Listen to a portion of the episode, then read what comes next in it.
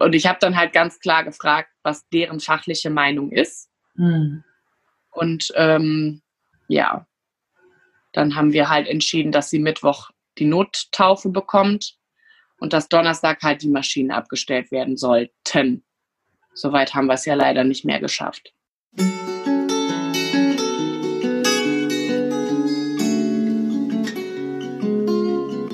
Wenn ich gehen muss, werde ich euch winken, allen, die mich suchen. Dort, wo ihr mich hört, dort werde ich rufen. Wenn ich gehen muss. Das Lebensende. Dein Podcast über das Lebensende. Wir sind Pia und Corinna und wir sprechen über bedürfnisorientiertes Sterben lassen. Unser Ziel ist es, dass Sterben in Würde sein darf und wieder ein Stück weiter dahin rückt, wo es hingehört, in die Mitte der Gesellschaft. Wenn ich gehen muss, werde ich im Lachen sein, in Tränen und zum Frieden.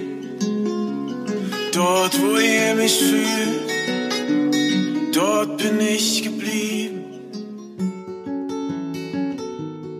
Hallo und herzlich willkommen zu einer neuen Episode unseres Lebensende Podcasts. Heute habe ich Karina bei mir. Karina ist Mama von zwei Kindern. In der 34. Schwangerschaftswoche mit ihrer Tochter Ruby wurde innerhalb einer feindiagnostischen Untersuchung der Verdacht auf eine fetale Akinesie laut. Diese Erkrankung nennt man auch das Pena-Schockier-Syndrom. Es ist eine sehr seltene genetische Störung, die mit dem Leben nicht vereinbar ist. Einige der Kinder versterben schon im Bauch der Mama bei der Geburt und nur wenige versterben innerhalb weniger Tage nach der Geburt. Leider fühlte sich die Familie ab diesem Zeitpunkt sehr alleingelassen und machte sich selbst auf die Suche nach Antworten auf ihre Fragen. Plötzlich sprachen sie statt über einen Geburtsvorbereitungskurs und Kinderzimmermöbel nur noch über lebensverlängernde Maßnahmen, Beatmung, Organspende und Beerdigung.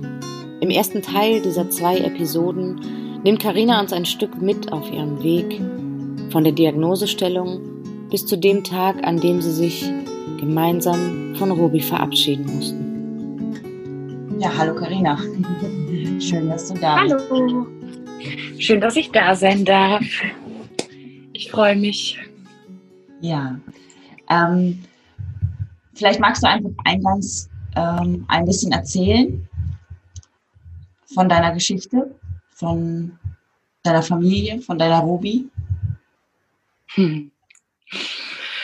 Ja, gerne. Ähm, ja, als wir erfahren haben, dass wir ein Mädchen bekommen, das wussten wir ziemlich früh in der Schwangerschaft, habe ich mich wahnsinnig gefreut. Ich wollte immer ein Mädchen haben. Es war mein absoluter Traum, eine Mädchenmama zu sein.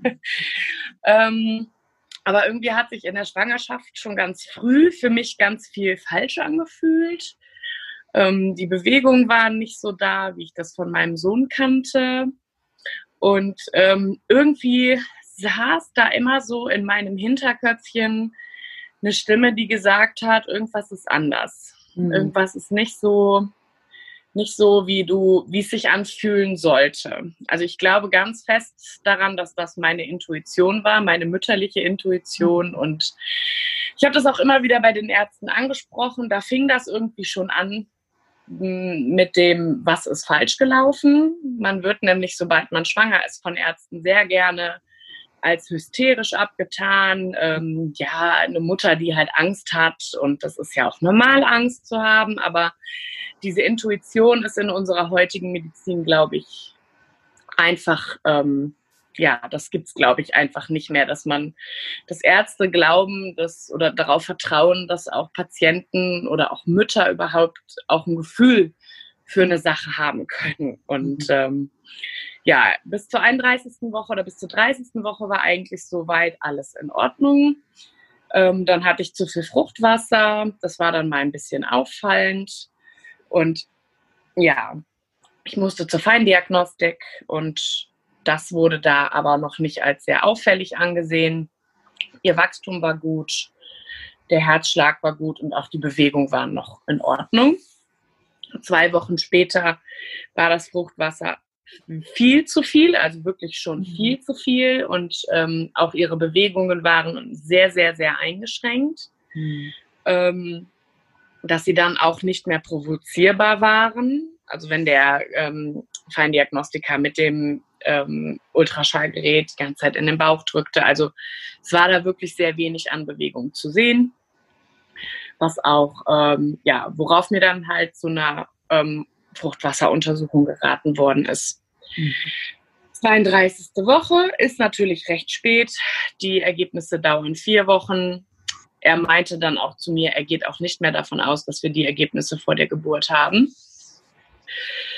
Die Fruchtwasseruntersuchung wurde dann gemacht. Meine Gynäkologin hat mich dann nochmal in die Uniklinik geschickt. Da war ich nochmal bei einem Feindiagnostiker und da wurde zum ersten Mal der Begriff fetale Akinesie in den Raum geworfen. Mhm. Ich hatte diesen Begriff vorher noch nie gehört. Ich weiß, dass Akinesie ähm, ja eine verminderte Bewegung ist. Das weiß ich einfach aus meinem Berufsleben. Ähm, aber so richtig was anfangen konnte ich damit nicht und es hat uns auch niemand erklärt. Wir wurden dann nur mit dem, ähm, ja, mit der Aussage nach Hause geschickt, wir könnten ja ähm, in 32. Da war ich in der 34. Woche, 35, 36. So in zwei, drei Wochen, wir haben dann einen Termin bekommen. Wir sollten dann wiederkommen und dann würde man wahrscheinlich auch einleiten, weil es mit dem Fruchtwasser auch einfach eine wahnsinnige Anstrengung für meinen Körper war. Ich hatte zu dem Zeitpunkt schon, glaube ich, geschätzte fünf Liter Fruchtwasser. Mhm. Normal zu diesem Zeitpunkt wären 800 Milliliter, also mhm. nicht mal ein Liter. Mhm. Jetzt kann man sich das vorstellen, wenn man so zwei Kilo Kind hat und fünf Liter Fruchtwasser. Also mein Körper war wirklich mhm. am Ende. Ja, zu dem Zeitpunkt, wir sind raus aus diesem Termin, haben dann einfach auf dem Weg zur Bahn mal fetale Akinesie eingegeben und ähm, ja, da brach eigentlich für uns schon eine Welt zusammen, denn ähm, im Endeffekt ist das eine tödliche Krankheit, es ist ähm, tödlicher Gendefekt, es ist ähm, ähm, Pena-Schokier-Syndrom heißt das und ähm, da gibt es zwar verschiedene Ausprägungen, aber ja, 30 Prozent der Kinder versterben noch im Mutterleib und der Rest Tage oder direkt nach der Geburt oder Tage, Wochen später. Damit hat man uns nach Hause geschickt, ohne uns das zu sagen. Also niemand hat uns mhm. darüber aufgeklärt. Wir haben das googeln müssen, saßen an der Straßenbahnhaltestelle und haben beide geheult wie Schlosshunde, einfach weil niemand uns gesagt hat, so, hey, ihr Kind ist wahrscheinlich todkrank. Mhm. Ja, ich ich bin dann später, weil du äh, eben gesagt hast, also dieses Wort ist oder dieses, ähm, das ist gefallen, das Wort. Das heißt, die haben euch das gesagt, aber haben nichts weiter dazu gesagt. Also ihr wart bei einem Ärzteteam, ihr wart bei Ärzten, gehe geh ich mal von aus, wie ihr in einem Krankenhaus wart, und die haben da eine Verdachtsdiagnose gehabt, haben euch die auch gesagt und haben nichts weiter dazu gesagt. Nee, sie haben nur gesagt, dass ähm, gefragt, ob unser Feindiagnostiker, weil wir waren halt vorher in der Praxis bei einem Feindiagnostiker und meine mhm. Ärztin hat mich nochmal in die Uniklinik zu Feindiagnostikern geschickt. Mhm. Ursprünglich für ein Geburtsgespräch, also um zu besprechen, wie soll das halt jetzt mit der Geburt ablaufen, weil klar war, dass es eingeleitet werden soll und auch früher eingeleitet werden soll. Mhm. Zu dem Zeitpunkt war wirklich noch nicht die Rede von, irgendeinem Syndrom, von irgendwas Tödlichem, sondern wirklich davon, okay, sie ist ruhig, das ist auffällig, ich hatte zu viel Fruchtwasser und ähm, man wartet auf die Ergebnisse. Und dann haben die mich halt gefragt in der Uniklinik, ja, ähm, wurde denn auf fetale Akinesie getestet bei, dem, bei der Fruchtwasseruntersuchung? Und dann habe ich gesagt, das kann ich Ihnen nicht sagen. Ich weiß nur, die Tests stehen aus. Ja, hm. okay, dann müssen wir den Feindiagnostiker mal anrufen und dann habe ich halt noch gefragt danach, was ist das denn? Mhm. Und ähm, wie würde sich das auswirken? Und ja, das könnte man ja gar nicht so sagen. Also das ist ja jetzt, wurde total abgewimmelt, meine hm. Frage. Mhm. Und ich habe das auch zu einem späteren Zeitpunkt, als ich dann ähm, zur Geburt ins Krankenhaus gegangen bin, habe ich das auch bei der nochmal angesprochen, weil ich dann nochmal einen Ultraschall bekam. Mhm. Und habt ja gesagt, das ging, geht gar nicht. Sie haben uns da nach Hause geschickt ähm, und die letzten zwei Wochen waren die Hölle. Mhm. Sie hätten uns sagen müssen, was das ist. Mhm. Und dann hat sie gesagt, ähm, sie sieht das nicht, sie sah das nicht als ihre Aufgabe, mich darüber aufzuklären, weil der Feindiagnostiker, wo wir waren, der die Tests ja schon angesetzt hatte, Hm. Der, es wäre seine Aufgabe gewesen, uns darüber aufzuklären und nicht ihre. Hm. Und wir hätten sie ja verklagen können. Also sie hat gesagt, also wenn das, ähm, wenn wir ihnen das jetzt gesagt hätten und dann wäre es das nicht gewesen, dann könnten sie ja einfach sagen, oh Gott, die haben uns aber gesagt, unser Kind würde sterben. Also es ging ihr letzten Endes nur darum, ihren eigenen Hintern zu retten, sage ich mal, oder sich selber in eine, in eine, in eine ähm, ja, rechtlich gute Position zu rücken, statt einem Elternpaar die Möglichkeit zu geben, auch vor der Geburt sich schon Gedanken darüber zu machen, was kommt da auf euch zu, wie könnt ihr damit umgehen. Zu keinem Zeitpunkt hat uns irgendjemand gesagt, dass wir uns mal Hilfe suchen sollten, also im Sinne von Therapeuten, im Sinne von Gesprächen, im Sinne von Begleitung, psychosozial nichts, niemand. Wir wurden da völlig alleine gelassen mit. Ja, und dann haben wir uns aber schon selber einfach ein bisschen damit auseinandergesetzt, schon vor der Geburt. Wie würden wir uns das im schlimmsten Fall vorstellen? Ähm, was sind unsere Vorstellungen zum Thema Beerdigung, zum Thema ähm, lebensverlängernde Maßnahmen? Gut, das Pferd von hinten aufgesattelt. Ähm, wir haben uns da halt vorher schon Gedanken drüber gemacht, einfach weil für mich dann klar war, okay, die vermuten, dass es irgendwie in die Richtung geht. Und ähm, ja, das hat auf jeden Fall sehr viel geholfen, weil wir einfach ähm, darauf zurückgreifen konnten nachher. Also als es dann soweit war und als all diese schlimmen Sachen passiert sind, konnte man einfach nur zurückgreifen auf alles klar. Haben wir schon mal drüber nachgedacht? Haben wir schon mal uns auch als Paar entschieden, wie ist das für uns? Wie sehen wir das für unser Kind? Welche Entscheidungen würden wir treffen im Falle wenn? Mhm. Und da dieser Falle wenn ja auch dann eingetreten ist, konnten wir Gott sei Dank auf diese Entscheidung, die wir ja schon mal getroffen hatten, zurückgreifen. Aber bis zu dem Eintreten, also ich gehe mal davon aus, es war mit der Geburt von Ruby, gab es niemanden, der euch auf die eventuelle Situation vorbereitet hat. Niemand, der mit euch darüber nee. gesprochen hat. Also hättet ihr an dieser Straßenbahnhaltestelle das nicht gegoogelt, wärt ihr absolut unwissend in diese Geburt reingegangen. Genau. Und viel schlimmer ja noch, nicht nur, dass wir ja den Termin quasi für die Einleitung hatten, aber durch das viele Fruchtwasser mhm. hätte die Geburt ja jederzeit losgehen können. Also die Neigung zu einem Blasensprung ist bei so einer erhöhten Fruchtwassermenge äh, Menge ziemlich hoch. Mhm. Und ähm, ja, es hätte einfach jederzeit losgehen können, nicht nur zu diesem Termin, zu dem wir dann hingegangen sind. Und wir hätten nichts gewusst. Wir hätten, wenn die nicht dieses Wort in den Mund genommen hätten, hätte ich noch gedacht, okay, ich habe halt ein ruhiges Kind, weil das ist das, was mir der Feindiagnostiker in der Praxis immer gesagt hat. Mhm. Es kann auch sein, dass es einfach nur ein ruhiges Kind ist und die Fruchtwassermenge einfach nur eine Laune der Natur. Mhm. Ja, und so wurden wir quasi, ja. Ich hatte gerade auch den Gedanken im Kopf, was gewesen wäre, wenn diese Ärztin das gar nicht in den Mund genommen hätte. Also wenn sie wenn sie ihre Vermutung nicht ausgesprochen hätte mit dem Gedanken, jetzt machen wir die mal nicht vorher verrückt oder jetzt sagen wir mal lieber gar nichts, ähm, dann wird der ja komplett ahnungslos da reingerasselt wahrscheinlich. Ja, auf jeden Fall. Mhm. Und ähm, ich habe das auch bei allen möglichen Ärzten im Nachhinein angesprochen, dass das in meinen Augen gar nicht geht und dass es in meinen Augen ein sehr großer Fehler war aber jeder versucht sich halt rauszureden. Ne? Also mhm. der Feindiagnostiker aus der Praxis hat wirklich bis zuletzt gesagt, also von Sterben ist hier keine Rede. Mhm. Also, da, also so weit sind wir ja noch nicht. Mhm. Ich habe das dann nachher bei ihm angesprochen, habe gesagt, also laut ähm, den Feindiagnostikern hat die eine tödliche Krankheit und ähm, wird wahrscheinlich die Geburt nicht mal überleben. Und da meint er so, wow, also da muss ich jetzt mal einen Punkt machen.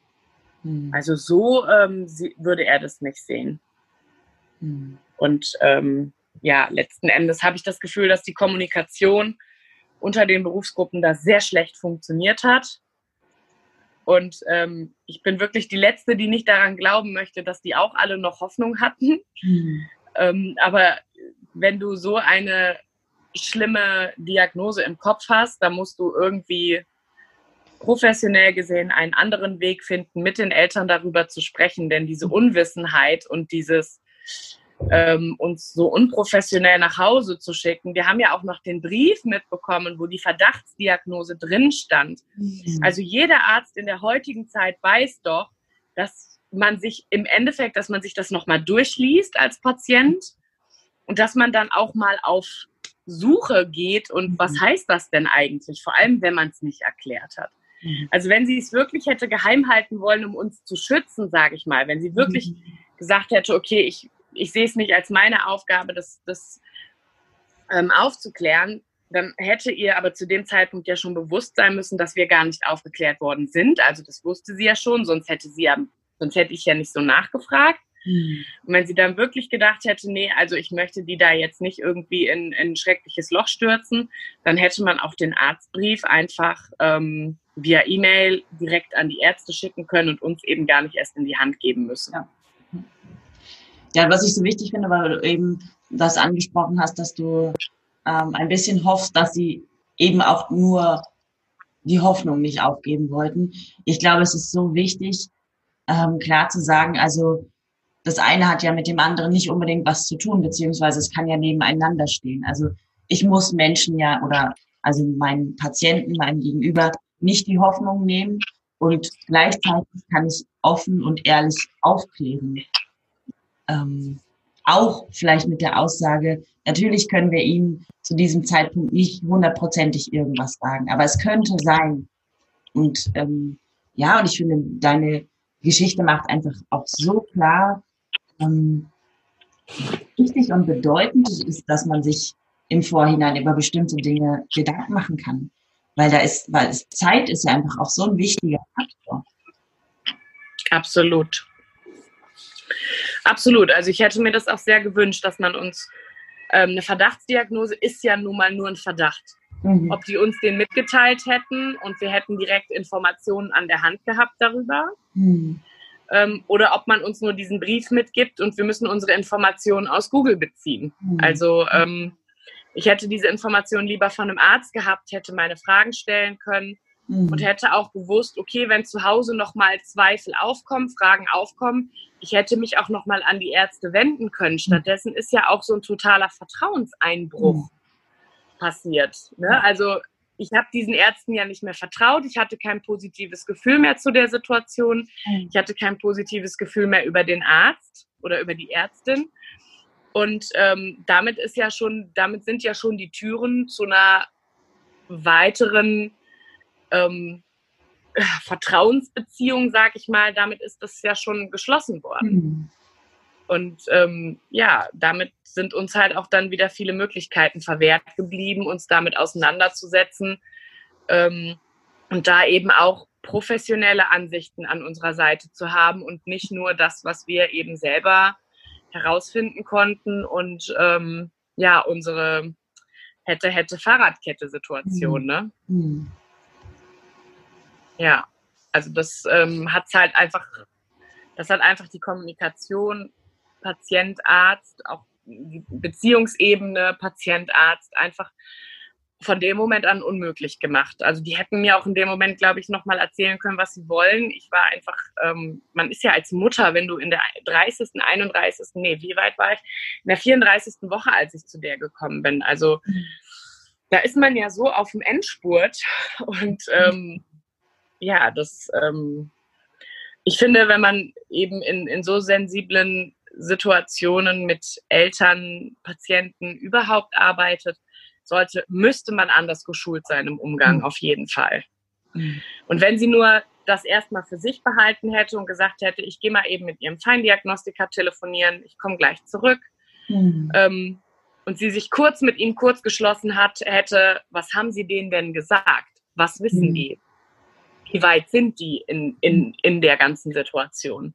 Mhm. Soll ich die nochmal aufklären oder möchten Sie nochmal einen Termin mit denen machen? Mhm. Also ich bin keine Ärztin, ich bin nur Pflegefachkraft, aber für mich wäre das der Weg gewesen, mhm. erstmal herauszufinden, wie weit sind die und ähm, inwieweit können wir, weil die haben ja auch die weitere Geburtsbetreuung gemacht. Das heißt, es war mhm. natürlich ihre Aufgabe, mich zu informieren und uns zu informieren. Mhm. Denn letztendlich haben die ja mein Kind auf die Welt gebracht und nicht der Feindiagnostiker aus der Praxis. Mhm. Und ja, das ähm, hätte alles anders laufen müssen. Mhm. Und das war dann ähm, auch euer letzter Kontakt vor der Einleitung zu, zu Ärzten oder irgendeine Untersuchung? Also ihr hattet diesen Termin, seid nach Hause gegangen und dann quasi zur Einleitung wiedergekommen. Genau. Ich hatte in der Zwischenzeit, sollte ich jeden Tag zum CTG zu meiner Gynäkologin, einfach ähm, damit man mitbekommen würde, falls es dem Kind jetzt schlechter gehen würde von der Versorgung her.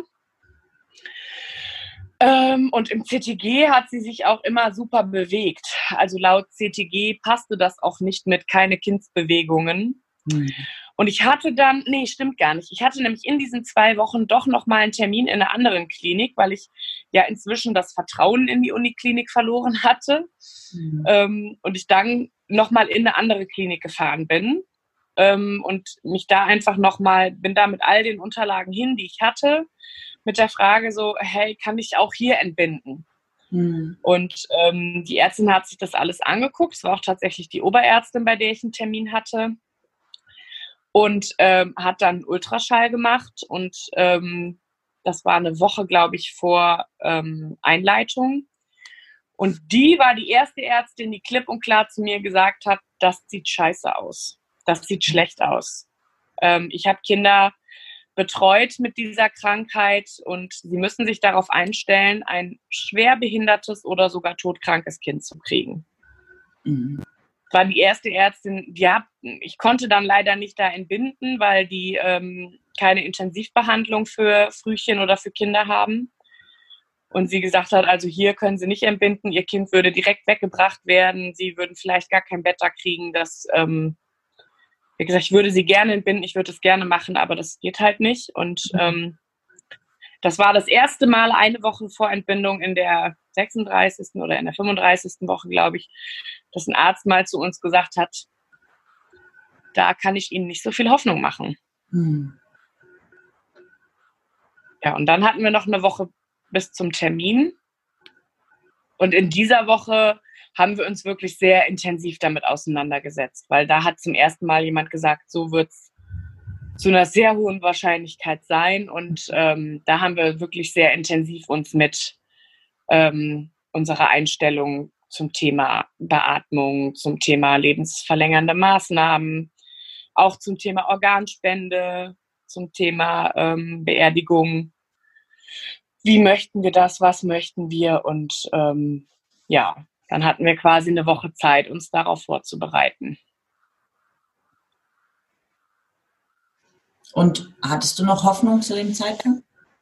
Auf jeden Fall. Mhm. Ich hatte meine Momente, in denen ich ähm, ganz realistisch war und ganz klar war und in denen ich dachte, okay, ähm, es hat ja, ich habe sie halt auch die letzten Tage öfter gespürt mhm. ähm, als ähm, davor. Und ich habe auch so ein bisschen das Gefühl gehabt, okay, alles klar. Wenn sie kämpft und wenn sie ähm, auch ganz klar hier die Zeichen gibt, so ich will das, weil sie ist ja mhm. nun mal auch nicht vor der Geburt verstorben und ähm, sie war ja organisch völlig gesund, was für die Krankheit auch relativ selten ist. Mhm. Sie hatte keine körperlichen Auffälligkeiten, sie hatte keine organischen Auffälligkeiten. Und ähm, dann kam ich halt irgendwann an den Punkt, dass ich dachte, okay, alles klar, wenn sie kämpft, dann muss ich auch kämpfen. Mhm. Und dann kann ich nicht aufgeben. Aber ich habe natürlich auch ähm, die Momente gehabt, wo ich ganz realistisch gedacht habe, ähm, es macht jetzt nichts da, nur das Wunschdenken zu haben mhm. ähm, und nachher nicht vorbereitet zu sein, weil man sich damit eben nicht auseinandergesetzt hat. Mhm. Ich finde das ganz erschreckend, weil du hast ja eben gesagt, dass du Pflegefachkraft bist. Das heißt, ähm, ja, du kennst dich ein bisschen aus oder du kennst dich aus und du weißt um einige Dinge, ähm, wenn es um lebensverlängernde Maßnahmen geht, wenn es um Intensivbehandlungen geht, wenn es äh, ums Sterben geht, wenn es um ja vielleicht auch Bestattung geht. Also einfach ein Ansatz, ähm, worüber du dir eigentlich Gedanken machen musst, willst. Und jetzt stelle ich mir vor, völlig ohne Begleitung und ohne diesen Ansatz Also da, da wäre man doch verloren als Familie, oder? Wie siehst du das? Ja, und ich glaube, das ist auch das, warum letztendlich ähm, viele Leute sagen so, oder mir ganz oft sagen so, du wirkst so gefasst und du wirkst so, als ob dich das alles so wenig beeindruckt. Mhm. Ähm, einfach, die, es ist ja einfach so, wir haben, ich habe bin jetzt seit über zehn Jahren in der Pflege und ich habe sehr, sehr viel Sterbebegleitung in der Pflege ähm, gemacht. Und das Thema ist für mich, natürlich ist es meine Tochter gewesen in mhm. dieser Situation. Und es ist einfach ähm, was ganz anderes als natürlich ähm, ältere Menschen, wo man auch im Hintergrund haben kann und im Hinterkopf haben kann, die haben ihr Leben gelebt. Und mhm. ähm, das ist ja vom Kreislauf her eine ganz andere Situation. Ne? Mhm. Also, ähm, aber wenn ich mir jetzt vorstelle, dass jemand in der Situation gewesen wäre, der das absolut noch nie hatte und mhm. ähm, der absolut noch nie Kontakt mit dem Tod hatte und noch nie Kontakt mit Beerdigung oder vielleicht ist mal von einer Freundin der Papa gestorben oder so, ne? wenn das so die höchsten Berührungspunkte waren in irgendeiner Form. Ich glaube schon, dass das eine sehr, noch ein wesentliche, ähm, also dass es einfach viel traumatischer mhm. für die Person gewesen wäre und für den Rest ihres Lebens als für mich persönlich jetzt, mhm. sag ich mal. Ja, und ich glaube, dass dann viele Fragen, die ihr euch gestellt habt, mit denen ihr euch auseinandergesetzt habt, erst später auch auf den Tisch gekommen wären. Also, dass die dann nach der Geburt wahrscheinlich auf euch, über euch eingebrochen wären. Und dann ist einfach, wie Pia vorhin irgendwie auch angesprochen hat, oder du auch, dieser Faktor Zeit nicht mehr da, ne? Dann, dann stehst du ja unter einem ganz anderen Druck, unter einem ganz anderen Entscheidungsdruck, wie es jetzt weitergehen kann. Und dann musst du erstmal anfangen, was bedeutet eigentlich Beatmung oder was bedeutet eigentlich lebensverlängernde Maßnahmen? Und da hattet ihr ja. ja Du bist auf jeden Fall, glaube ich, in so einem ganz krassen Abhängigkeitsverhältnis den Ärzten gegenüber, mhm. weil du ja in dem Moment nur das als Ressource hast, was dir der Arzt in dem Moment sagt. Und mhm. da kann mit der nächsten Schicht der nächste Arzt wiederkommen und dir wieder was ganz anderes erzählen. Das ist uns nämlich auch passiert. Und ähm, wenn ich da nicht Wissen gehabt hätte, auf das ich selber hätte zurückgreifen können, dann hätte mich das wahnsinnig verunsichert. Mhm. Also auch das, finde ich, läuft in der Pflege und auch mit den Ärzten wahnsinnig schief, dass nämlich ähm, die Ärzte und die Fachkräfte untereinander nicht mit nicht miteinander kommunizieren und ähm, man sich mal ganz kurz in einer Art Fallbesprechung zusammensetzt und sagt, okay, das ist die Situation, mhm. das haben wir den Eltern kommuniziert und wir möchten, dass da ein roter Faden bleibt. Mhm. Also, dass da jeder sich so ein bisschen an diese Sache hält. Also wir kommunizieren alle das Gleiche ja. und das nicht ähm, die eine Fachkraft reinkommt und sagt, boah, super, die bewegt sich ja schon viel mehr als gestern. Das sieht richtig gut aus. Mhm. Und die nächste Fachkraft kommt rein in, zum Schichtdienst und sagt, ja, also, oh, das ist aber schlimm. Mhm. Und man dann und so war das auch mit den Ärzten. Mhm. Die, die, der eine Arzt sagt, wow, ich habe sie ja nach der Geburt betreut und da konnte sie ja wirklich gar nichts von der Bewegung her. Und jetzt, jetzt schluckt sie und jetzt macht sie Atembewegungen mit an der Maschine. Das sind ja richtige Fortschritte. Mhm. Und die nächste Ärztin sagt und kommt zum, zum Schichtwechsel und sagt, ja, also mir tut es auch total leid, dass ich, ähm, dass wir Ihnen und Ihrer Familie gar nicht richtig die Möglichkeit zum Verabschieden geben können. Mhm. Und es sind einfach zwei so wahnsinnig weit entfernte Aussagen voneinander. Die eine gibt dir so viel Hoffnung mhm. und bei der nächsten denkst du so, wow, die denkt ans Sterben. Also die redet von Verabschieden. Mhm. Und das finde ich ganz, ganz schlimm. Ich finde, dass das da muss man irgendwie, und das werde ich auch in meinen Berufsalltag mitnehmen, wenn ich wieder arbeiten gehe, ähm, das möchte ich verändern. Das möchte ich, dass das anders läuft. Natürlich hat jede Fachkraft ihre eigene Erfahrung und hat auch ganz bestimmt ihre eigene Einstellung zu Dingen. Aber ich finde, man muss im Team ähm, ganz klar miteinander kommunizieren, was für eine Linie fahren wir hier. Mhm. Und man und, kann ähm, ja auch wieder ändern. Ne? Man kann ja auch wieder in, in, einen anderen Kurs einschlagen und sich besprechen und sagen, hey, jetzt hat sich die Situation hier gerade nochmal geändert. Genau. das, was du sagst, eine grundsätzliche Kommunikation. Wo wollen wir hin? Richtig. Und das, ich meine, natürlich hat es auch was damit zu tun, was möchten die Eltern überhaupt. Also das mhm. Team kann ja ganz eindeutig sagen, für uns aus fachlicher Sicht und so, ne, wir würden gerne den Weg fahren. Und es kann natürlich sein, dass die Eltern sagen, so, nee, da sind wir gar nicht akkord mit. Wir möchten gerne, dass es anders läuft. Ähm, aber das muss wirklich alles kommuniziert werden. Und ähm, da muss jeder die Möglichkeit haben, einmal gehört zu werden. Und ähm, ja, für uns war es tatsächlich, also für uns war es wirklich zwischen morgens, mittags und nachts, es herrschte dreimal am Tag eine unterschiedliche Stimmung bei uns. Mhm. Ähm, und das, finde ich, kann halt einfach nicht sein. Ich meine, du bist, wir wussten nicht, wie viel Zeit haben wir mit ihr. Wir wussten nicht, es hat ja fünf Tage gedauert, bis wir die Diagnose letztendlich hatten. Und bis nach einem Gespräch mit dem Expertenteam auch ganz klar war, es gibt hier nichts zu holen so blöd das jetzt auch klingt oder so platt es auch klingt, aber hier können wir nichts verbessern, hier gibt es nichts, ähm, hier gibt es einfach keine Verbesserung, hier wird es kein qualitatives Leben geben können. Mhm. Sie wird, ähm, sie wird niemals selbstständig atmen können, sie wird sich nie mehr als das, was sie jetzt tut, bewegen können, mhm. ähm, weil sie einfach eine sehr, sehr schlimme Ausprägung von dieser Erkrankung hatte. Mhm der Arzt auch ganz klar gesagt hat, das ist auch das Schlimmste an einem Säugling, was ich je gesehen habe in dieser Erkrankung. Mhm. Und ähm, ja, das ähm, es hilft, klare Worte zu finden, aber es hilft auch irgendwo, wenn alle eine Linie fahren und regelmäßig miteinander sprechen, wo stehen wir gerade. Mhm. Ja, und ich glaube, dass das Beispiel, was du jetzt genannt hast, das zeigt auch noch mal so sehr, wie wichtig Kommunikation überhaupt ist. Also ich, als ich dir gerade zugehört habe, ich bin mir nicht mal sicher, ob die nicht alle die gleiche Linie gefahren sind. Aber sie haben es völlig unterschiedlich kommuniziert, nämlich jeder aus seiner eigenen Bewertung heraus. Ne?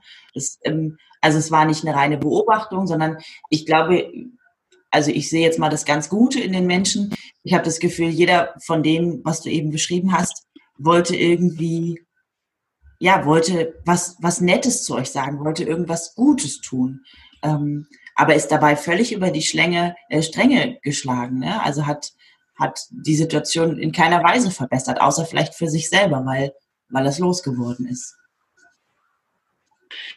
Ja, das ist auch eine Möglichkeit. Also ich ähm, habe die Kommunikation grundsätzlich ähm, ja, das ist, das ist möglich, dass es durch die eigene Bewertung so rübergekommen ist. Und ich ähm, bin auch die Letzte, die wirklich sagt, also ich bin wirklich die Letzte, die sagt, ich finde es nicht in Ordnung, dass man uns Hoffnung gemacht hat. Mhm. Also ähm, es war auch wunderschön bei ihr am Bett zu sitzen und nicht nur zu weinen, sondern eben auch mal ein paar Minuten Hoffnung gehabt zu haben und mhm. sie angeguckt zu haben und den Gedanken gehabt zu haben, da kann vielleicht Zukunft sein. Aber ich finde, wir alle wussten ja, dass wir erst Montag oder Dienstag die Ergebnisse kriegen werden. Mhm. Und ich finde, man hätte das einfach anders handhaben müssen. Mhm. Also ich finde dieses, ähm, dieses, wow, da ist ja schon so viel Fortschritt und so, ähm, ja, der eine zu überschwänglich, von dem anderen zu wenig. Ähm, ja, da war einfach kein Mittelweg drin. Mhm. Also man hätte das auch durchaus, ähm, ich will auch gar nicht sagen, dass das nicht schwer ist in so einer Situation. Ne? Also dass das nicht auch ähm, schwierig ist, da eine gute Kommunikation zu finden. Aber wir haben es denen jetzt auch nicht besonders schwer gemacht. Also wir sind jetzt, wir sind sehr offen in die Kommunikation gegangen. Wir haben auch jede Pflegefachkraft so angenommen, wie sie war. Wir haben auch jede Situation so genommen, wie es war, wenn die viel zu tun hatten. Wir haben da immer Rücksicht drauf genommen da habe ich natürlich auch eine ganz andere Sichtweise mhm. zu, weil ich einfach weiß, wie es abläuft und weil ich einfach weiß, wie es ist, wenn viel zu tun ist oder auch wenn es einem Patienten mal schlechter geht, dann muss man Zeit bei den anderen abknapsen. Das kenne ich. Mhm. Und deswegen haben wir da auch wirklich wahnsinnig viel Verständnis gehabt und waren auch wirklich, glaube ich, keine ähm, sehr anspruchsvollen Eltern, würde ich sagen. Ne? Mhm. Also sagen wir es so. Aber ja, im Nachhinein denke ich mir halt einfach, das hätte man, das hätte anders laufen müssen. Ja, und viele Sachen hätten anders laufen müssen. so wie du es gerade gesagt hast, finde ich so wichtig. Es ist nicht leicht, ne? Und es ist, glaube ich, was, was man aber erlernen kann, ähm, worin man sich wirklich auch trainieren kann. Also Kommunikation. Also was für Worte wähle ich in welcher Situation und ähm, ja, und dieser Moment von hatte, hm. dass da auch erstmal eine Unsicherheit aufkommt. Also du kannst ja auch eine Fachkraft mit 30 Jahren Erfahrung sein und auf einmal stehst du in einer Situation, die du einfach nicht bewerten kannst, weil mhm. sonst, wie oft greift man einfach auf, sein, ähm, auf, auf seine Erfahrung zurück und das mhm. konnten jetzt, das konnte jetzt halt fast niemand mhm. und ähm, ich will das auch gar nicht absprechen, dass das nicht natürlich auch nochmal dass man sich da auch immer noch mal erstmal sammeln und finden muss, sage ich mal. Und ähm, da muss man auch erstmal die Eltern kennenlernen, wie gehen die damit um, was, was wollen die eigentlich auch im Umgang mit dem Kind. Und ähm, jetzt sind ja diese sechs Tage auch nicht besonders viel. Also ne, wie viel Zeit hat man? Man hat immer die eine Schicht, sich damit auseinanderzusetzen. Dann geht man nach Hause und ist auch am nächsten Tag vielleicht schon wieder bei anderen Patienten am Bett. Ne? Mhm. Also ähm, das ist mit Sicherheit auch nochmal eine Besonderheit. Und grundsätzlich möchte ich das auch nochmal betonen, falls ähm, das nicht so rüberkommt.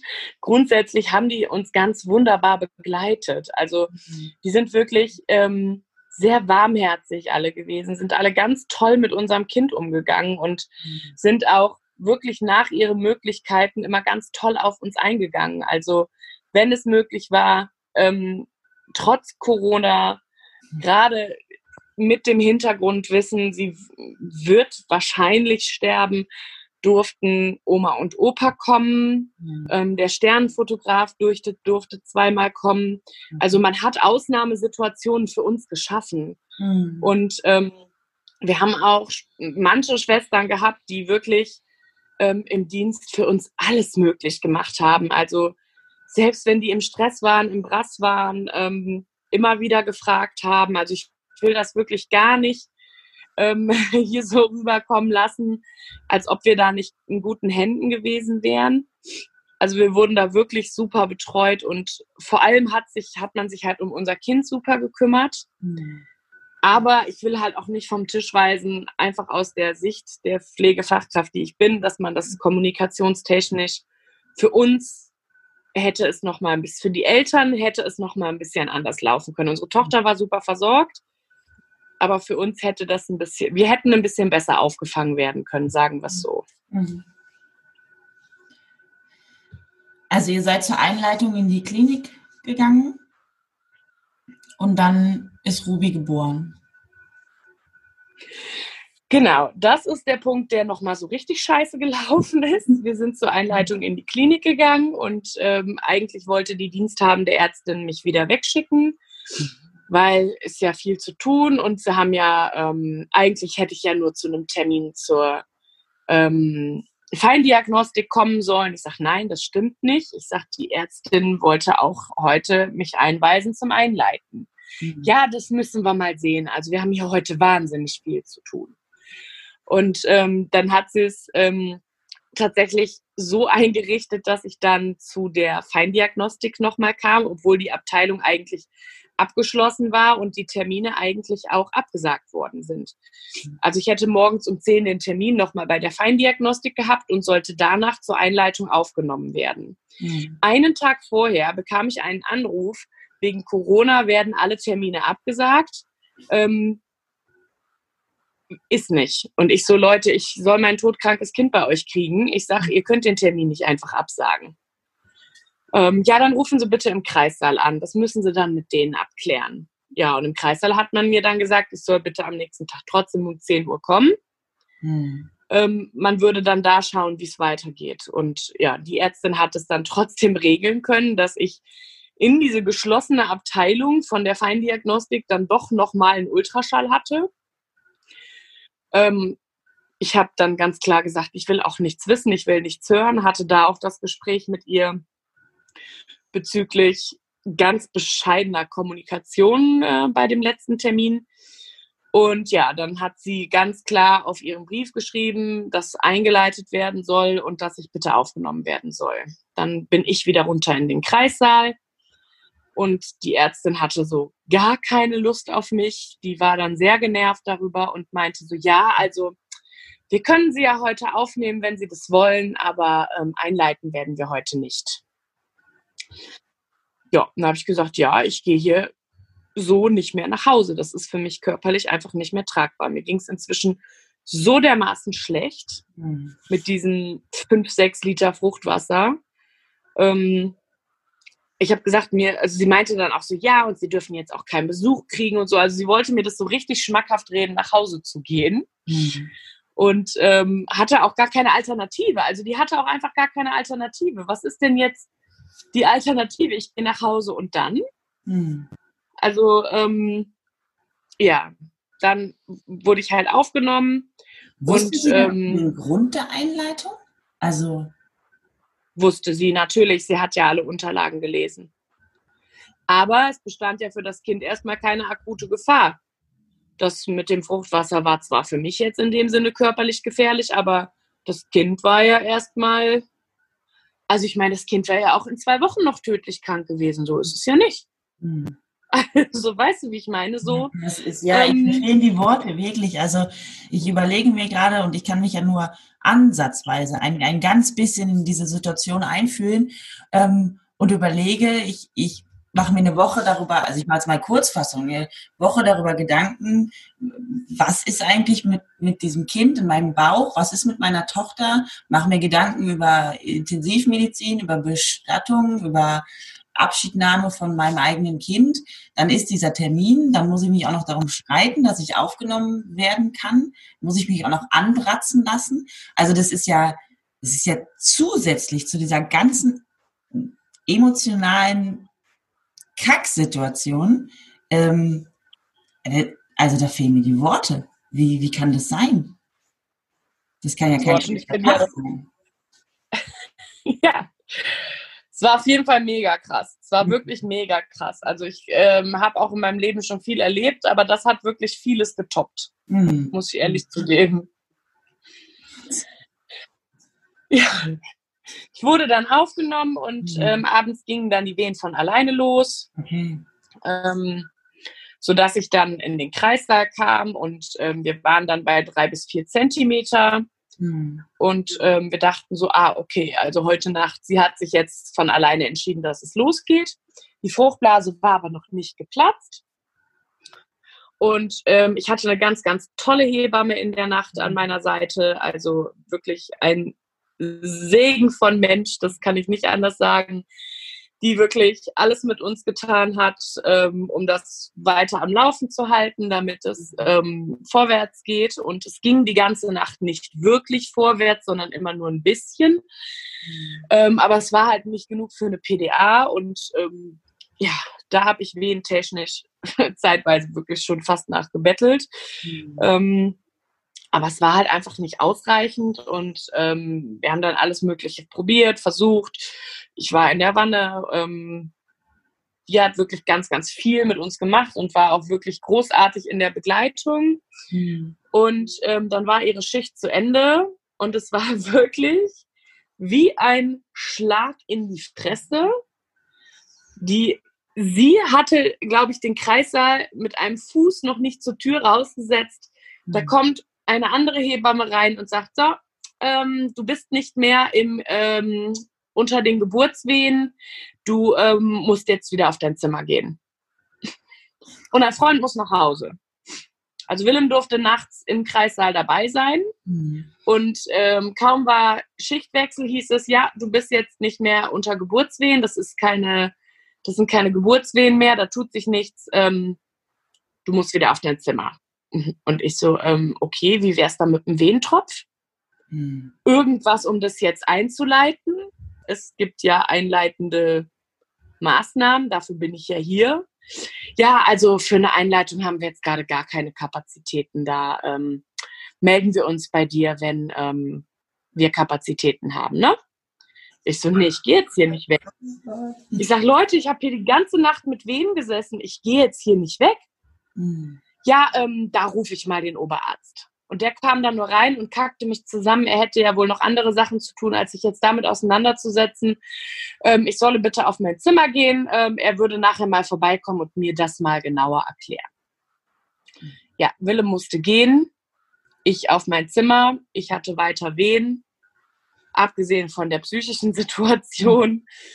Ähm, irgendwann habe ich halt gesagt, Leute, ich kann diese Wehen ohne Schmerzmittel nicht aushalten. Ich kann jetzt hier nicht den ganzen Tag hm. ähm, mit so krassen Wehen rumlaufen, wo auch keiner mehr nachguckt. Also auf der Station war ja niemand mehr, der sich dann da noch irgendwie für interessiert hat. Mhm.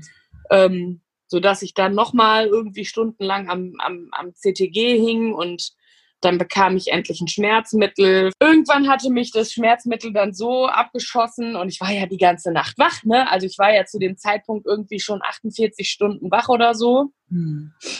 Und irgendwann wirkte das Medikament dann so gut, dass ich dann oben auf Station doch mal ein bisschen schlafen konnte. Ich glaube, zwei, drei Stunden habe ich dann geschlafen. Dann ähm, war inzwischen auch wieder abends. In der Zwischenzeit kein Arzt war bei mir, niemand hat sich mehr für mich interessiert, niemand hat sich mehr bei mir gemeldet, nichts. Ähm, ich habe dann irgendwann abends noch, dann fing das halt abends wieder an, die Wehen wurden wieder sehr stark und dann habe ich gesagt, okay Leute, sag, ähm, ich hätte gerne wieder irgendwas gegen die Schmerzen, weil das kann ich nicht aushalten. Äh, Zumindest nicht, wenn ich hier auf dem Zimmer rumliegen soll. Wohlgemerkt, in diesem Krankenhaus gab es keinen Fernseher, es gab kein WLAN, nichts. Also auch, dass man sich in irgendeiner Form hätte ablenken können, war leider nichts. Dann wurde ich nochmal runter in den Kreissaal gerufen und dann ähm, wollten halt erstmal gucken, inwiefern es weitergegangen war. Und siehe da, ich war auf einmal bei 6, 7 Zentimeter. Und dann hieß es, ja, du kannst jetzt wieder in den Kreissaal kommen. Ich hatte dann auch wieder sehr starke Wehen. Willem, dann habe ich gefragt, ob Willem wiederkommen darf. Hieß es erst nein. Erst wenn ich so bei 8, 9 Zentimeter wäre, dürfte ich ihm Bescheid sagen. Was macht denn Und dann kam. und da kam aber die Hebamme wieder zurück und hat gesagt, so, nee, sie dürfen ihn anrufen, er darf kommen. Und dann war es auch so weit, dass ich die, die ähm, PDA haben durfte. Sechs, sieben Zentimeter war dann gut für eine PDA. Die wurde dann dreimal falsch gelegt. Ähm, das wurde dann auf mein Übergewicht geschoben, wo ich gesagt habe, gute Frau, ich sage, das Übergewicht hatte ich auch schon bei meinem ersten Sohn. Die PDA wurde ohne Probleme gelegt. Ich sage, wenn Ihnen jetzt Erfahrung fehlt, ist das definitiv nicht meine Schuld. Also mir ist echt nichts erspart geblieben. Und dann das Highlight dieses Tages war Schichtwechsel und meine Hebamme war wieder da. Und es war einfach für mich wie, also man kann sich nicht vorstellen, wie unfassbar wichtig diese Hebamme für mich war. Also von dem Moment an war auch meine ganze Stimmung eine andere, auch meine ganze Einstellung, auch die ganzen Strapazen der letzten Stunden, weil ich einfach so viel Zuversicht hatte, dass ich das mit ihr schaffe. Mhm. Und ähm, ja, leider ging es dann so weiter. Ich wehte so vor mich hin. Ich bekam in der Zwischenzeit auch mal wieder dann endlich mal einen Wehentropf, weil sich leider auch so viel weiter nichts getan hatte nach zwei, drei Stunden. Und ähm, ja, dann platzte bei einer Untersuchung auf einmal die Fruchtblase. Und ich kann euch sagen, ich habe in meinem Leben außer im Schwimmbad noch nie so viel Wasser gesehen. Es war unglaublich. Es war unglaublich. Also ich habe echt gedacht, jetzt müsste alle eine Taucherbrille anziehen. Es war wirklich der Wahnsinn. Und ähm, ja, das hat die Kleine dann leider nicht so gut mitgemacht. Dass, ähm, sie ist dann ja auf einmal so in den Geburtskanal gepresst worden, wo sie ja dann vorher wirklich fünf, sechs Liter Wasser zum Rumschwimmen hatte. Auch, dass der Kopf halt auf einmal so eingepresst war, dass ähm, das kannte sie nicht. Sie hatte auch nicht die Zeit, natürlich sich daran zu gewöhnen. Normalerweise haben die Babys ja wirklich schrittweise Zeit, sich daran zu gewöhnen im Mutterleib. Mhm. Sodass dann die Herztöne abgefallen sind. Also ähm, bis zu dem Zeitpunkt, wo es dann auf einmal sehr, sehr hektisch zum Notkaiserschnitt ging, weil man ihre Herztöne gar nicht mehr gehört hat. Hm. Und ähm, der Arzt hat wirklich noch alles versucht, da irgendwie eine natürliche Geburt draus zu machen. aber war leider nichts zu wollen. Und ähm, ja, dann musste ich schon in das andere Bett und ähm, die haben unten einen Kaiser, also die haben unten einen OP-Saal, da wurden wir dann ganz schnell hingefahren. Dann hatten sie noch versucht, das ähm, mit einer, ähm, also dass ich hätte wach sein können. Mhm. Aber weil er dann beim Ultraschall gar keine Herztöne mehr gehört hat, musste das auf einmal alles ganz schnell gehen. Ich wurde dann intubiert, Narkose und ja, dann mhm. war sie auch von dem Moment an, dass man sich entschieden hatte, sie zu holen, bis sie da war, sind irgendwie nur drei Minuten vergangen. Mhm. Es kam mir vor wie Stunden. Mhm. Ja, und als ich dann wach geworden bin, habe ich sehr, sehr starke Schmerzen gehabt, obwohl ich wohl schon sehr viele starke Schmerzmittel hatte. Mhm. Ähm, aber trotzdem ging es mir körperlich sehr, sehr schlecht. Ich habe mich dann auch leider erstmal komplett übergeben müssen, weil ich ja nicht nüchtern war. Mhm. Äh, man hat mich dann direkt zu ihr gebracht. Mhm. Ähm, ich durfte sie dann auch auf die Brust, also sie war dann schon intubiert und äh, man hat mir dann kurz erklärt, dass sie nicht, nicht gut geatmet, dass sie nicht selber gut geatmet hat und dass sie ähm, sich nur sehr wenig bewegt hat auch, dass der ganze Muskeltonus sehr, sehr wenig war und dass sie halt deswegen jetzt beatmet wird und dann durfte ich sie halt auf die Brust bekommen. Aber mir war das einfach alles viel zu viel in dem Moment. Mhm. Also mir ging es körperlich wahnsinnig schlecht. Ähm, ich hatte wirklich starke Schmerzen. Und ähm, dann hatte der Tubus bei mir so in den Hals gedrückt, als sie auf mir lag. Mhm. Und ähm, ja, die haben sich das nett gedacht, so mit dem Bonding und so. Also das ist auch so das, was ich mir auch gewünscht hätte.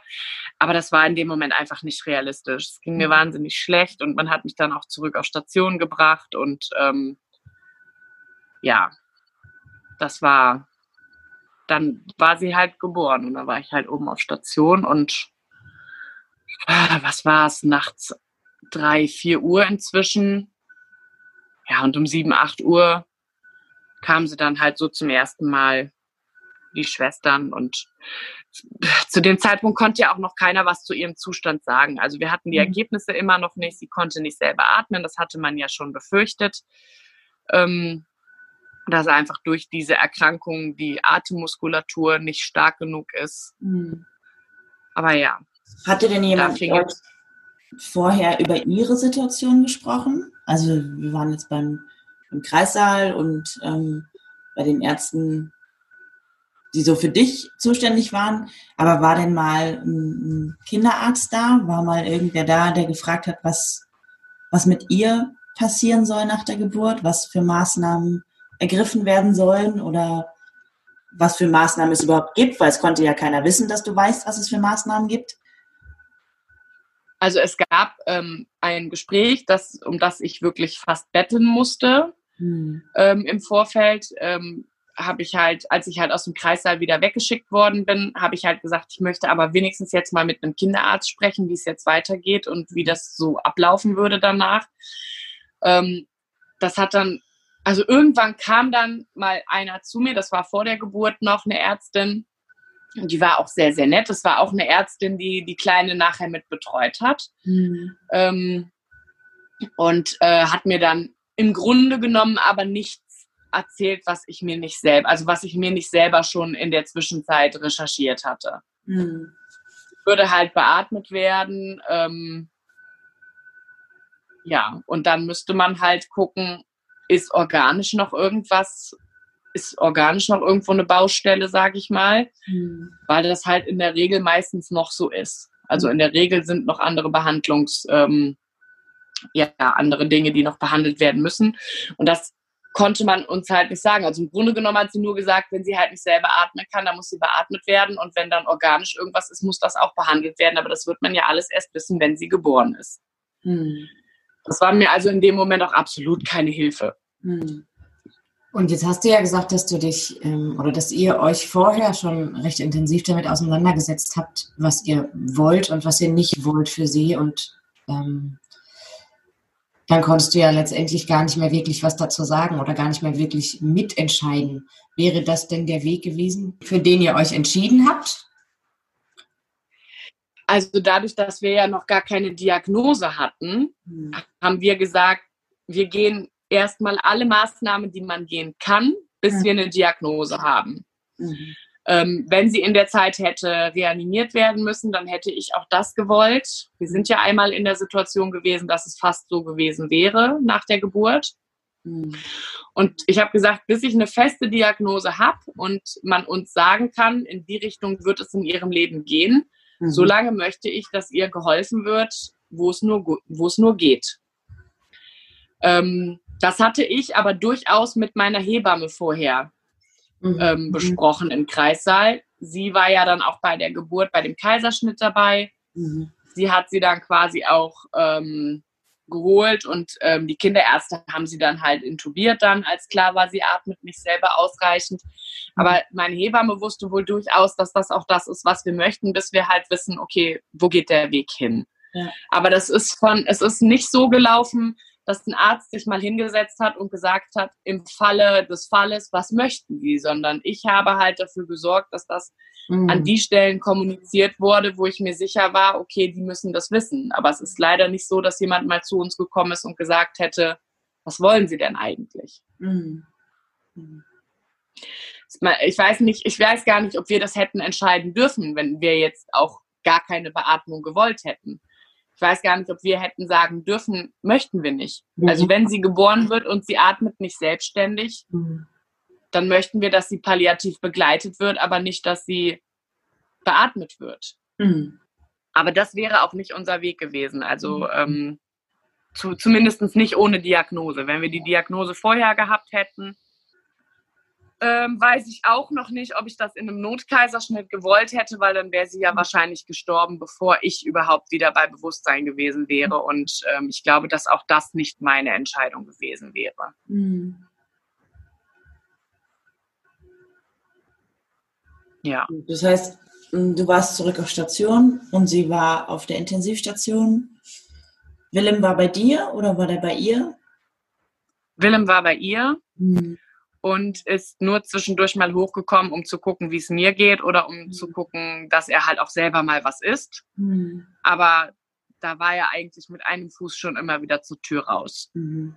Also er war die, den ersten Tag komplett bei ihr und ich bin halt erst abends um 17 Uhr zu ihr dann. Mhm. mhm. Und das war, wie, wie lange hat es dann gedauert, bis ihr die Diagnose hattet? Bis Montag. Also sie wurde Donnerstag geboren mhm. und wir hatten Montag die Diagnose. Montag hatten wir das Gespräch mit den Ärzten. Mhm. Und auch da musste ich wieder hinterher sein. Mhm. Ich musste beim Kleindiagnostiker anrufen und fragen, Leute, ist das da? Ihr müsst das bitte hier auf die Station schicken. Mhm. Ähm, und ähm, dann war ich oben auf dem Zimmer, weil ich hatte ein Paket von einer Freundin bekommen. Mhm und ähm, war oben auf dem Zimmer, war das im Auspacken, ja, und dann hat der Feindiagnostiker mich halt zurückgerufen. Willem war unten bei der Kleinen und ähm, hat dann halt gesagt, so ja, wir haben jetzt die Diagnostik, das ist eine fetale Akinesie. Hm. Ähm, ja, ich kann das gerne an die Ärzte schicken im Krankenhaus. Hm. Und was ist dann passiert? Dann ähm, wurde das an die Ärzte gefaxt und wir waren oben auf Station zum Essen und wir waren gerade wieder auf dem Weg zu ihr runter. Und dann wurde uns gesagt, wir sollten bitte auf Station so und so kommen für ein Gespräch mit den Ärzten. Mhm. Und ähm, dann sind wir dahin. Und ich glaube, eins, also die Schwester, die unsere Tochter betreut hat, war auch mit da, die, Pfle die Fachkraft. Mhm. Und dann eins, zwei Fachärzte ähm, eine Kinderärztin und die Oberärztin mhm. waren dann ähm, da. Ja, und dann hat man uns halt mitgeteilt, so ein bisschen hat man uns die Krankheit dann erklärt, was eigentlich Unsinn war, weil da hatten wir uns selber schon mehr als ein, mhm. nur zur Genüge schlau gemacht.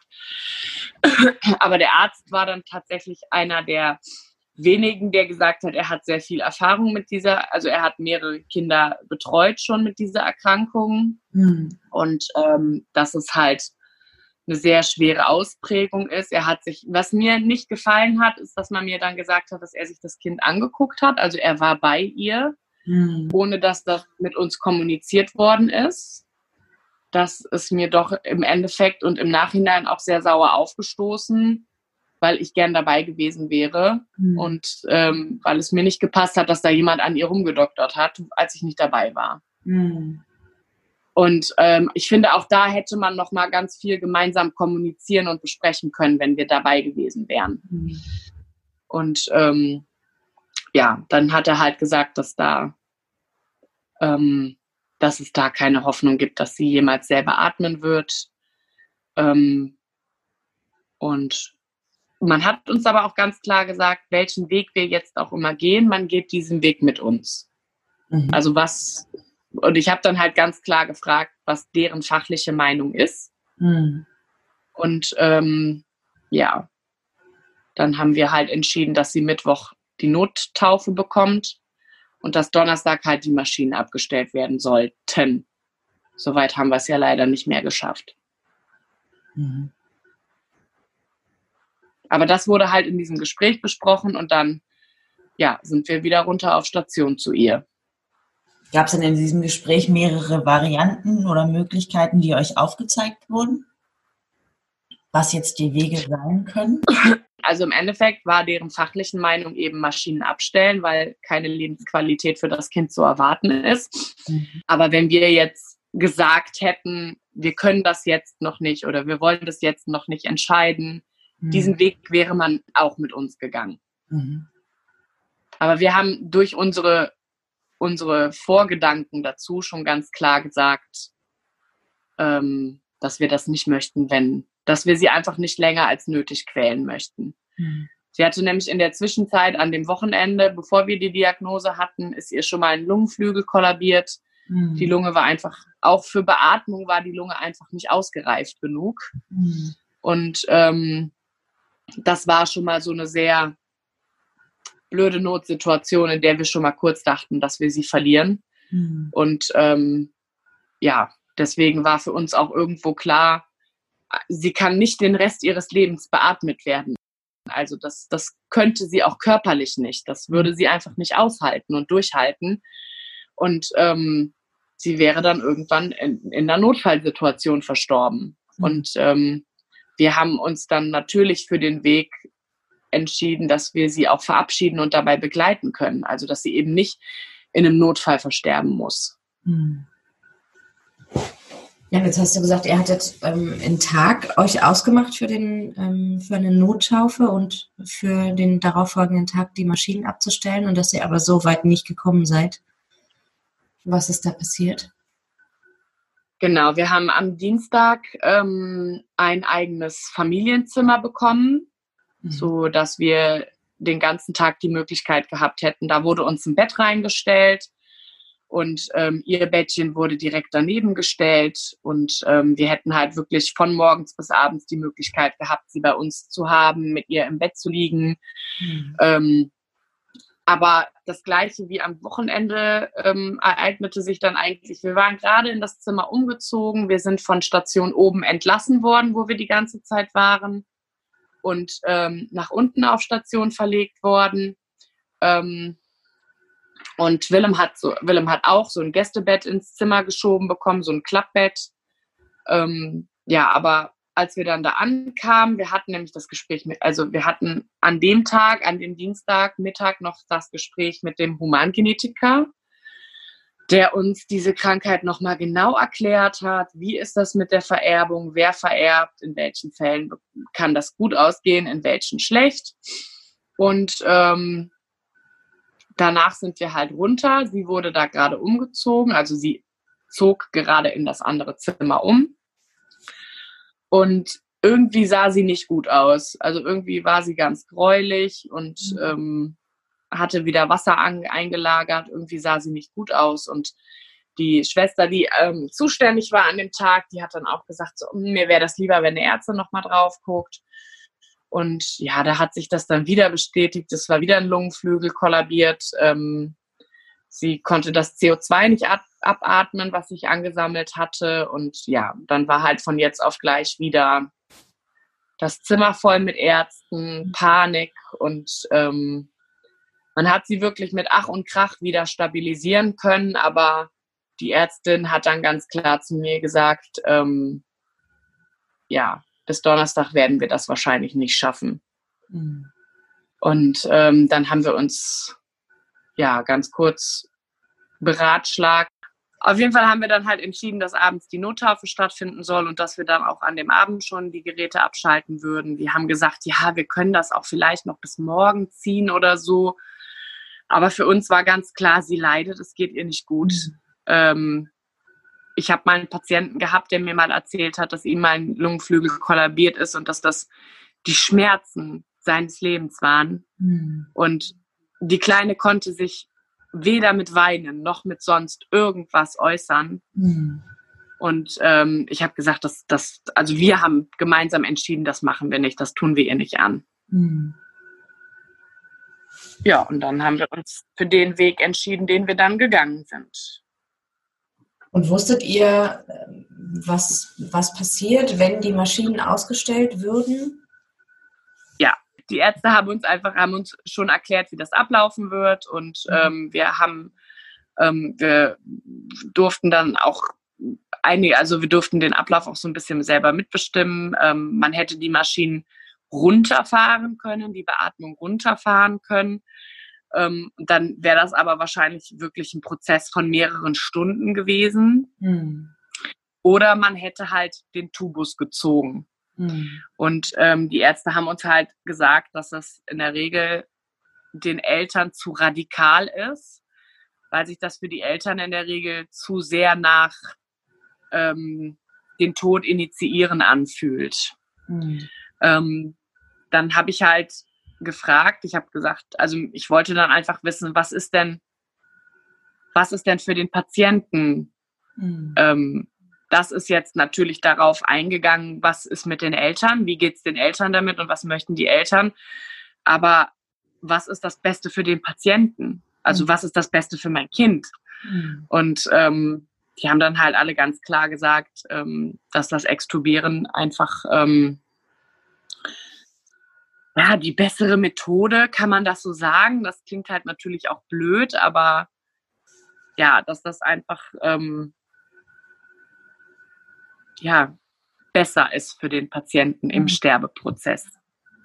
Als wenn man das über Stunden so hinauszögert und so, ja. Aber ich kann natürlich auch verstehen, wenn Eltern gar nicht die Möglichkeit hatten, sich gedanklich mhm. ähm, so zu verabschieden und auch gedanklich sich damit anzufreunden, was da jetzt passieren wird. Mhm. Ähm, ich kann auch natürlich nachvollziehen, dass, dass die diese Zeit eventuell brauchen. Mhm. Aber für uns war ganz klar, wenn das für sie nicht besser ist, wer bin ich dann? Also das war immer mein Gedanke. Wer bin ich, etwas zu entscheiden, was für sie nicht gut ist? Mhm. Oder was für sie nicht nicht besser ist, sag ich mal. Das war einfach immer mein Gedankengang dahinter, ohne das irgendwie werten zu wollen, wie andere Eltern sich entscheiden. Mhm. Das ist wirklich gar nicht mein, äh, mein, mein, mein Wille. Aber für mich war immer so, ich bin ihre Mutter und ich würde ja, wenn sie jetzt ganz normal leben würde, auch immer die beste Entscheidung für sie treffen. Mhm. Und ähm, ja, für uns war das dann einfach ja der Weg wo wir gesagt haben, das, und das bereue ich auch keine Sekunde. Also ich bekomme auch immer wieder Fragen gestellt, wie, hätte man nicht noch warten können und hätte man nicht noch dies und hätte man nicht noch das, aber es war von meinem Wissen her und auch, ähm, ich vertraue da auch doch den Ärzten sehr stark, die auch mit diesem Erkrankungsbild ähm, zu tun haben. Und es deckte sich auch zu 100 Prozent mit dem, was ich selber recherchiert hatte und auch mit meinem Gefühl als Mutter. Hm. Also ähm, ja auch da habe ich wieder eine sehr starke Intuition gehabt und sehr stark das Gefühl gehabt, dass das richtig ist, wie wir das mhm. jetzt machen. Ja. Dann wurde sie im Grunde genommen, wir hatten die Nottaufe abends und da durfte dann auch Oma und Opa dabei sein. Mhm. Das war schon sehr besonders. Da wurde auch wieder eine Ausnahme für uns geschaffen. Mhm. Und als dann alle weg waren, ähm, ja, wurde sie mir auf die Brust gelegt. Also Willem und ich, wir haben halt vorher schon darüber gesprochen. Also ich habe ihn dann gefragt, ich sage, ist dir das jetzt sehr wichtig, dass sie bei dir liegt, weil ich hätte sie eigentlich gerne bei mir. Mhm. Und das war für ihn auch in Ordnung. Und dann saß er halt mit auf dem Bett. Ich lag auf dem Bett, er saß mit auf dem Bett und dann wurde sie mir auf die Brust gelegt und dann haben die Ärzte halt gesagt, ähm, klingeln Sie, wenn Sie bereit sind, also zum Extubieren. Sie hat in der Zwischenzeit ähm, Morphin bekommen und ähm, ja, die Ärzte haben halt eine, natürlich eine Weile an den Monitoren abgewartet, bis halt auch anhand der Vitalwerte ersichtlich war, dass das Morphin angekommen ist und ähm, ja, dass das für sie alles auch jetzt so entspannt wie möglich ablaufen kann. Und ähm, ja, dann haben wir halt relativ zügig eigentlich geklingelt, weil wir waren bereit, Abschied zu nehmen. Das mhm. war für den Moment, es fühlte sich für uns einfach nicht richtig an, das jetzt noch länger rauszuzögern. Dann haben wir geklingelt und die Ärzte kamen, man hat den Tubus gezogen und ähm, ja, dann sind die Ärzte nach 20 Minuten wieder reingekommen. Der Monitor, wir haben den Monitor selber abschalten lassen, also wir wollten das nicht mitkriegen. Mhm. Aber die haben das halt vorne im Ärztezimmer gesehen, ne, ja. die Monitore, die, ähm, es war trotzdem ähm, vorne ins Ärztezimmer gekoppelt und ähm, wir haben halt gesagt, wenn sie verstorben ist, möchten wir, dass ihr kommt und uns das sagt. Also wir möchten jetzt nicht noch eine Stunde mit ihr da liegen und sie ist von einer Stunde schon verstorben oder so. Mhm. Ne? Also ähm, ja, nach 20 Minuten kamen die Ärzte dann rein und ähm, haben sie dann nochmal abgehört.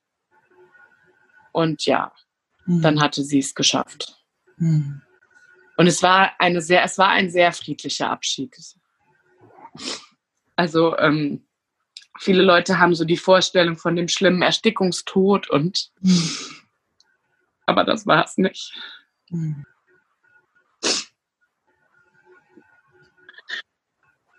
Hattet ihr Angst, dass, dass sie nach Extubation leidet oder dass es nochmal, ja, hattet ihr eine Horrorvorstellung? Hattet ihr Sorge, dass es schlimm wird oder? Ja, ich hatte auf jeden Fall Angst, dass sie ersticken würde oder dass sie mhm. ähm, nicht genügend ähm, an Medikation bekommt oder so, dass da irgendwas schief geht oder so und dass, dass es ihr schlecht geht. Ähm, und dass sie da, ja, da hatte ich auf jeden Fall Angst vor. Das haben wir halt auch mit den Ärzten besprochen und die Ärztin hat dann auch gesagt, okay, ähm, ich gebe ihr jetzt nochmal einen Bolus, also das, was sie ihr halt wirklich geben durfte, dass sie das auch ausgereizt hat, sage ich mal. Aber sie hat gesagt, ähm, ich meine, die begleiten und betreuen das ja auch öfter und ähm, die hat gesagt, sie wird da keine, sie wird nicht leiden und sie wird keine Schmerzen haben und natürlich ähm, sind das die Worte der Ärzte, aber im Endeffekt, als sie halt auf mir gelegen hat, ich habe auch irgendwie gespürt, dass sie keine Schmerzen hatte. Also sie ist wirklich ganz, sie ist die ganze Zeit ganz friedlich gewesen. Mhm. Und sie hat nicht, sie ist nicht blau angelaufen, sie hat nicht nach Luft, Luft gejapst oder gehechelt oder sonst irgendwas. Also die Ärzte haben uns auch gesagt, sie ist wirklich, man hat richtig am Monitor sehen können, dass sie in diesen 20 Minuten der Herzschlag immer weniger und weniger wurde. Und ähm, selbst wenn wir den Monitor angelassen hätten, hätte es keine dramatischen Alarme gegeben. Mhm. Sondern, ne, das ähm, ist scheinbar ja, war, war im Zusammenspiel mit den Medikamenten und so ist das wohl alles ganz gut gelaufen. Jetzt hört sich das insgesamt recht rund an. Was, was ich doch aber in deiner Erzählung immer wieder bemerke, ist, dass viel Initiative von euch kam. Also ja. die Initiative für ein Gespräch, für eine Aufklärung, für eine Handlung. Ähm, und ja, da muss ich persönlich sagen, da wünsche ich mir eine Veränderung. Hm, weil ich glaube, hm, dass das häufig ja bei anderen Familien auch ähm, dann nicht so rund läuft. Und dass da ja, auch, also ja, dass da ein Grundstein in der in der Trauerarbeit auch liegt, eben, eben in dieser Erinnerung an diese Momente. Ja, das glaube ich auch absolut. Also ich glaube auch, dass da viel zu viel an uns hängen geblieben ist und viel zu viel von uns als Eltern erwartet worden ist. Mhm. Ähm, und ähm, ja, ich glaube, dass da, dass es da kein, keinen richtigen Handlungsfaden gibt irgendwie.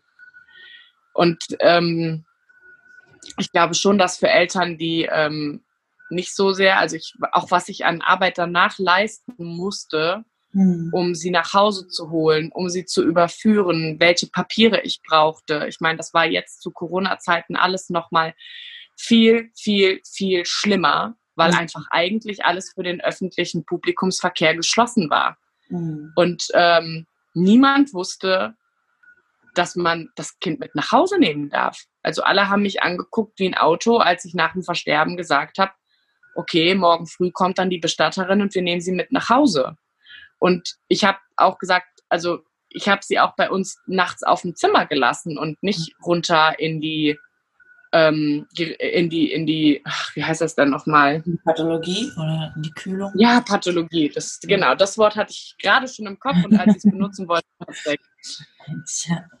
Also die meisten verabschieden sich wohl noch mal so ein, zwei Stunden oder drei und dann werden die Kinder abgeholt und in die Pathologie gebracht. Und ich habe gesagt, nein, ich möchte, dass mein Kind heute Nacht bei mir bleibt und ich hole sie sowieso morgen mit. Also dafür muss sie nicht in die Pathologie.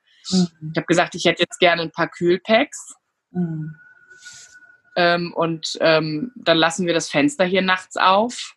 Aber ich möchte nicht, dass sie irgendwo anders hingebracht wird. Mhm. Und da fing das Ganze schon an. Also das war schon, das war gar kein Problem. Mhm. Ähm, da hat sich niemand quergestellt oder so, aber das war schon scheinbar sehr unüblich.